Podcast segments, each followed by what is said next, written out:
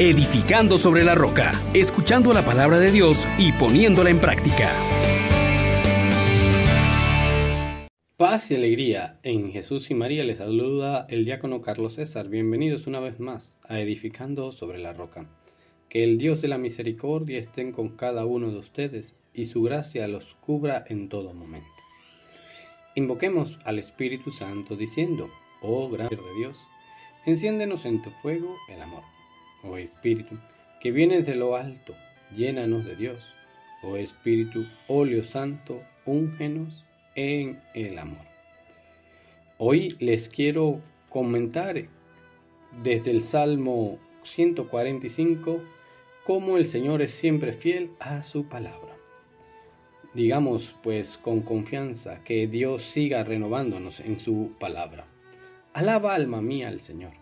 Alabaré al Señor toda mi vida. Cantaré y tocaré para mi Dios mientras yo exista. El Señor siempre es fiel a su palabra y es quien hace justicia al oprimido. Él proporciona pan a los hambrientos y libera al cautivo. Abre el Señor los ojos de los ciegos y alivia al agobiado Ama el Señor al hombre justo y toma al forastero a su cuidado. A la viuda y al huérfano sustenta y trastorna los planes del inicuo. Reina el Señor eternamente. Reina tu Dios, oh Sión, reina por los siglos. Palabra de Dios. Te alabamos, Señor. Este salmo que hermosamente hemos proclamado con la palabra del día de hoy nos declara la majestad de Dios, su reinado, y al que nosotros debemos rendirle el tributo de nuestra alabanza. Porque la bondad del Señor viene día con día con nosotros. Toda nuestra vida debe tornarse en una alabanza a Dios que no cese nuestros labios de proclamar sus maravillas. Porque en todo momento podemos descubrir la fidelidad de Dios y esta fidelidad que cumple sus palabras. Él es quien hace justicia.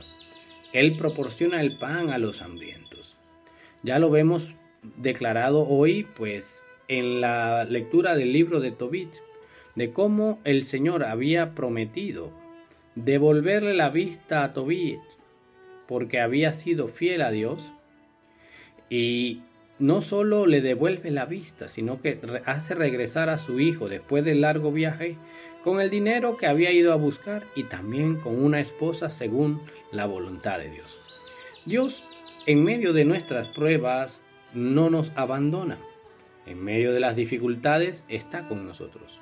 Aún más, cuando permite que en nuestra vida ocurran pruebas, es porque quiere llevarnos a un nivel superior es como cuando uno hace un examen para pasar de grado, cuando uno hace una entrevista o algo difícil para adquirir un puesto de mayor jerarquía. Dios también está invitando al hombre a que si reconocemos la majestad de Dios en nuestras vidas, si lo ponemos a Él en el primer lugar, si dejamos que en efecto reine sobre nosotros, veremos cómo se manifiesta también su misericordia, su fidelidad, su amor, Él que alivia al agobiado, Él que da vista a los ciegos, Él que cuida al forastero, Él que ama al hombre justo, Él que da el sustento a la viuda y al huérfano, Él que trastorna los planes del inicuo está deseoso de que tú y yo le demos ese reinado, ese señorío sobre nuestras vidas. Que no hagamos nada sin consultarle a Él. Que no hagamos nada que le disguste a Él. Que no hagamos nada que vaya contra sus mandamientos.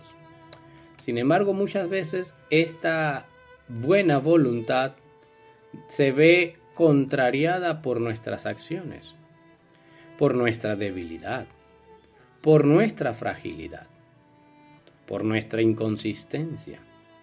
Sin embargo, podemos levantar los ojos a los montes, levantar los ojos al cielo y pedir el auxilio, porque el auxilio me viene del Señor, que hizo el cielo y la tierra. San Pablo dice, ¿quién podrá librarme de este cuerpo de pecado? E inmediatamente dice, gracias sean dadas a Dios Padre de nuestro Señor Jesucristo, porque en Él nos ha liberado y nos ha llamado a la vida de la gracia. Señor Jesús, te damos gracias una vez más por estar con nosotros, por ser nuestro defensor y nuestro refugio, nuestra roca firme y nuestra vida, nuestro seguro, nuestra fortaleza. Bendícenos, Señor, para perseverar en el bien y proclamar día con día tus maravillas, alabando tu nombre por siempre. Y la bendición de Dios Padre Todopoderoso, Hijo y Espíritu Santo desciendan sobre ustedes y permanezca siempre. Feliz día. Les exhortamos, hermanos, por la misericordia de Dios, que pongan por obra la palabra y no se contenten solo con oírla